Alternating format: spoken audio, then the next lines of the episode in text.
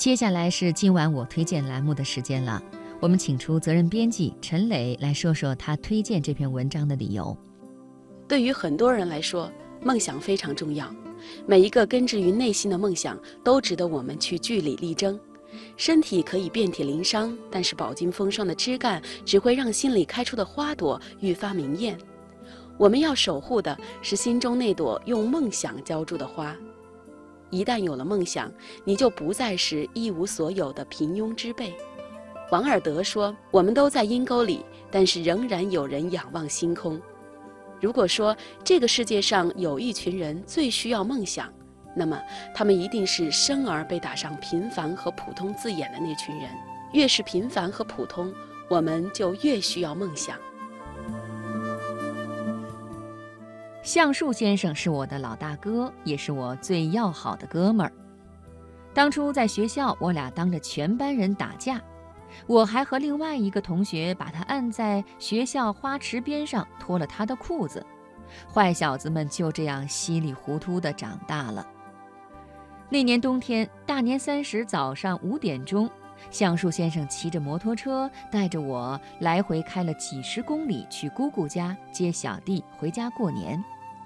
我把小弟裹在我俩之间，他说：“放心，我稳着点开，你们在后边睡觉都没事儿。”我当然不敢睡觉，但是这句话带给我的温暖，却足以驱散寒冷，让我感觉到非常的信任他。中专毕业以后，他做起了建筑装修。前两天我看他发朋友圈，照片是一张大楼的骨架图，他配了一句话：“这架子搭得真规矩，而不是买一套这房子该多好。”有时候我在想，像橡树先生这样肯出力气、踏实能干的男人，每天上下班，偶尔和同学举个场子打打扑克、喝点小酒，到县城里唱唱歌、吃顿烤串儿，看到搭建的干净利落的工地，忍不住发出一声感叹，同时又爱自己的媳妇和孩子，这未尝不是一件美好的事情。如果一个人世界的全部就是看到一间房子、一辆车子、一件好看的衣服，就满脑子想的是占为己有、不劳而获，对物质毫无节制的追求和膜拜，这样的人生一定是非常无趣的，因为缺乏审美和自省。橡树先生说，在家里盖一间平房要二十万，像样一点的要再贵一些。从买摩托到装修新房，到结婚生子，再到每一件大家具的添置，以及他最近在原来房子的基础上建起的二层小楼，这些都是他梦想的一部分。就像当初他说的：“只要用力气的去干，别人有的咱也都能有。”他的这种稳扎稳打、步步为营的寻梦之路，时常让人惊艳和感慨。他是少有的既懂得审美，又处处流露出一种自省的那种人。不是所有的梦想都是用来让自己变得富有和权力，梦想是照进现实，用来丰满生活的重要部分。有了梦想的平凡和简单的生活，就像有了阳光的森林，就像有了花朵的庭院，就像有了承诺的爱情。它只是多了那么一丁点儿的不同，就扭转一切颓势，峰回路转。它不仅仅是锅碗瓢盆，更是风雨港湾；它不仅仅是零星琐碎，更是人间烟火。如果梦想不能照进未来，那么就让梦想照进当下。未来从来不是一个很远的地方，很多人都盯着未来。但是很少有人愿意像熬粥一样的有耐力和恒心经营好当下的分分秒秒。树洞先生从上海回来以后就一直在家里工作。上一周他在群里发照片，跟几个哥们儿在家里打牙祭。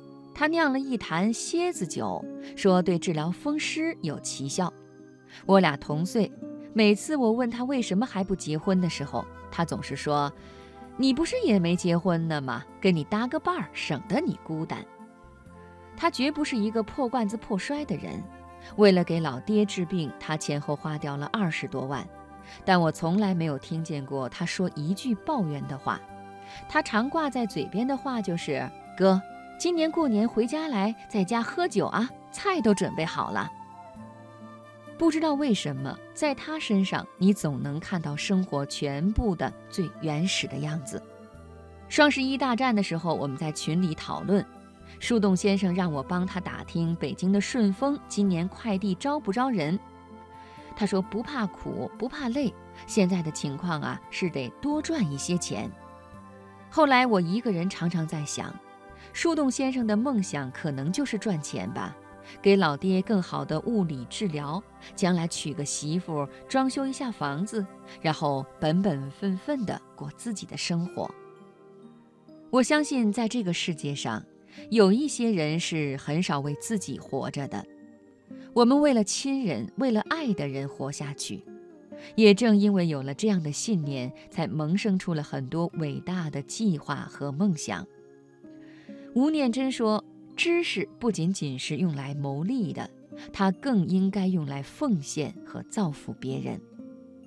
梦想也是如此，有许多梦想不是为了让自己变得多么体面和富贵，它的存在可以支撑我们在惨淡的时光中快乐生存，为我们身边的人创造现实安稳和岁月静好。今年回家，我一定会和树洞先生喝一次酒。酒杯相碰，绝不是北岛口中梦想破裂的声音，而是梦想破壳而出、青春炸裂的清越之音。